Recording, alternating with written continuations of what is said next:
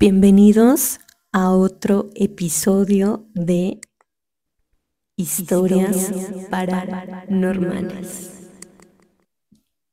Yo soy tu amiga Leslie Cano y pues bueno, en este mes que tenemos esta edición de Historias Paranormales vamos a comenzar con la historia de la, tumba, olvidada. Al momento que la vi, me di cuenta que era una tumba abandonada. Ya terminaba el Día de Muertos y era la única que no estaba adornada. Era la única del panteón, casi al borde de un profundo zanjón. La maleza rodeaba la maltrecha cruz, ya de por sí ruida por el paso del tiempo. Mis hermanas y yo, creo tuvimos el mismo pensamiento y comenzamos a quitar la maleza de la cruz y del suelo. No había gaveta, Sí. Si aquella vieja cruz no estuviera, hubiera creído que ese terreno era sobrante del panteón. Al dejarla totalmente limpia, nos dimos cuenta que la cruz no tenía datos escritos que revelaran la identidad de quien descansaba en aquella tumba. Era imposible saber quién yacía bajo nuestros pies, pero nos sentíamos satisfechas de haber realizado aquella acción. Antes de retirarnos del panteón, fui de nuevo hasta la tumba y le dije, no sé quién eres tú, ni qué edad tenías al morir, pero mientras venga a visitar a mis familiares, te prometo que limpiaré tu tumba. Durante el recorrido a mi casa, mis hermanas y yo tocamos el tema de las tumbas olvidadas y fue inevitable sentir nostalgia y tristeza por aquellos difuntos que se van y nadie los visita más. El sol comenzaba a ocultarse y las sombras de la noche nos sorprendían a medio camino. Las pronunciadas y cerradas curvas se cubrían de una neblina común en esa zona. Encendí las luces y las intermitentes y avancé despacio. De pronto, un tronido y un golpeteo en el pavimento nos alarmaron. Se había reventado la llanta delantera del lado del copiloto. Y como pude, logré estacionarme en una cuneta, pero quedaba medio carro dentro del carril, por lo que mis hermanas avanzaron unos metros hacia atrás y hacia adelante del vehículo y con sus celulares comenzaron a hacer señas a los conductores para que avanzaran despacio. De inmediato saqué la llanta de refacción e intenté quitar los birlos de la llanta punchada. Estaban muy pegados, como si se hubieran fundido al acero con la fricción y el paso del tiempo. Mis hermanas desesperadas me decían que me apresurara, todo era estrés, la cruceta no hacía ceder ninguno de los birlos y desesperada grité, pues ayúdenme. De repente, un golpecito en mi espalda me hizo voltear y había un hombre parado detrás de mí, quien de inmediato me dijo, entre los dos seguro los aflojamos. Tomé una parte de la cruceta y yo la otra, a las tres. ¿Uno? Al decir tres, ambos empujamos hacia la misma dirección y el birlo cedió. Y así los demás, hasta lograr quitar la llanta y ponerla de refacción. Mientras apretaba el último birlo le dije, Muchas gracias por la ayuda. Si vas a Tepic te damos un aventón. Lo que me contestó me dejó helada. Me dijo, yo aquí me quedo, amiga. ¿Cómo no ayudar a quienes limpiaron mi tumba? Pero, ¿cómo? Petrificada de miedo, volteé intentando encontrar una explicación a ese comentario, pero ya no había nadie. Aquel hombre había desaparecido. Mis hermanas seguían gritando desesperadas que me apresurara. Les hice la seña de que se subieran al auto y continuamos el camino. Solo para estar segura de que lo que acababa de pasar no había sido un sueño, les pregunté si habían visto a alguien caminando a acercarse al auto. Ellas me dijeron que no. Entonces entendí que el agradecimiento trasciende más allá de la muerte, más allá de la tumba. Aquella tumba ya no sería de ahora en adelante una tumba olvidada en el panteón. Así es que esta es la leyenda de la vampira del Amazona. Data de 1896 y en realidad su nombre era Camille Montfort. Pues resulta que databa el año de 1896 y Belém se enriqueció vendiendo caucho amazónico al mundo. Así es que todas las personas adineradas de esa época mandaban a traer hacia Europa el caucho amazónico para utilizarlo en sus construcciones. Ya sabes, este tipo de personas que inclusive mandaban a importar agua mineral de Londres para que sus esposas pudieran bañarse.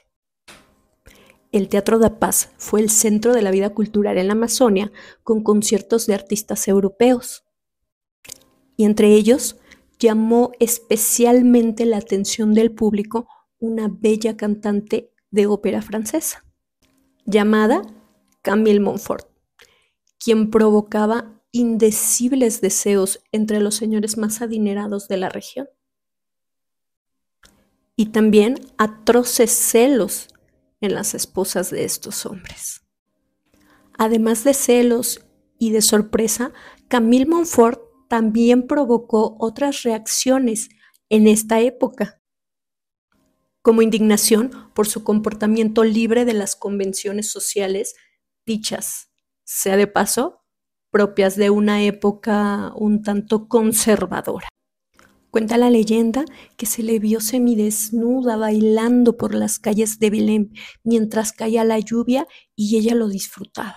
Y también despertó la curiosidad sus largos paseos nocturnos cuando la veían caminar con sus largos y muy conocidos vestidos negros vaporosos. Y bajo la luna llena a orillas del río Guajara, caminando al amanecer, solitaria. Muy pronto a su alrededor se generaron rumores maliciosos, como que ella era la amante de Francisco de Boloña, que la había mandado a traer de Francia y que inclusive estaba tan enamorado y obsesionado con ella que mandaba traer champán especial para que ella pudiera darse baños y su piel se viera más tersa y lozana. También se decía que en sus viajes por Londres había sido atacada por el vampirismo y que a eso se debía su tez pálida y su aspecto enfermizo. Y los lugareños de la Amazonia comenzaron a decir que era culpa de ella la desfortuna que había llegado a la región. Se decía que durante sus conciertos hipnotizaba jóvenes con su hermosa voz y después de que quedaban dormidos los llevaba a su camerino para que después no se les volviera a ver. Se decía que tenía sangre en sus ropas y que actuaba muy extraño cuando le presentaban un poco de sangre ante su rostro, como si tuviera ansiedad por beberla. Decían claro también que ella tenía el poder de hipnotizar a la gente, puesto que en sus conciertos a veces la gente caía desvanecida. Y algunos otros decían que esto no era magia ni poderes, sino simple y sencillamente la emoción y exaltación que su preciosa voz generaba. También se decía que tenía el poder de comunicarse con los muertos, hacerlos levantar de sus tumbas y convertirlos en densas nieblas etéreas que respondían a la voluntad de lo que ella les ordenara. Sin duda todo este antecedente fueron los inicios de lo que más adelante sería conocido como el espiritismo que nace en el centro y en el corazón de la Amazonia. A finales de 1896, un terrible brote de cólera asoló la ciudad de Belén, convirtiendo a Camille Montfort en una de sus víctimas. Fue enterrada en el cementerio de la Soledad. Hoy en día su tumba sigue ahí, cubierta de limo y musgo, bajo la sombra de un enorme árbol de mango, que cubre su tumba con una suntuosa oscuridad. Un mausoleo neoclásico que está resguardado por una reja con un enorme y viejo candado oxidado, en la que se puede entrever un busto femenino de mármol blanco cubierto por las ramas y el musgo, y a lo lejos una pequeña imagen enmarcada con la figura de una mujer vestida de negro. En su lápida se lee la siguiente inscripción. Aquí yace Camila María Montfort, la voz que cautivó al mundo. Pero hay quien dice todavía hoy que su tumba está vacía, que su muerte y entierro no fueron más que un acto para encubrir su vampirismo y a todas las víctimas que había cobrado durante los años que vivió en el pueblo de Belém, y que Camille Montfort aún sigue viva caminando por las calles de Europa a sus hoy 154 años y también se dice que se sigue viendo igual de hermosa y lozana. Y pues esta es la historia de Camille Montfort, la vampira de la Amazonia. ¿Tú qué opinas? ¿Te gustaría ser bella y lozana por siempre? Yo soy tu amiga Leslie Cano y no te pierdas este mes de historias paranormales. Yo soy tu amiga Leslie Cano y estas son historias paranormales. Recuerda que todo este mes vamos a tener estas historias en nuestro canal, así que suscríbete, déjanos tu like y síguenos en redes sociales. Hasta la próxima. Y pues bueno, esta es la historia de la, mirada, del amor. Llevo seis meses estudiando ciencias forenses. Una noche teníamos práctica, por lo cual nos llevaron a una morgue y a cada uno se nos asignó un cuerpo. A mí me tocó una señora que acababa de morir. Yo estaba, pero muy nerviosa, por lo que me quedé mirándola fijamente sin atreverme a empezar. Estuve así durante varios minutos. Entonces vi que ella estaba respirando. Yo me asusté muchísimo y empecé a gritar, a gritar que aquella mujer estaba viva. Mis gritos llamaron la atención de otras personas en la morgue. Cuando mis compañeros llegaron, no había nadie en la bolsa del cadáver. Estaba vacía.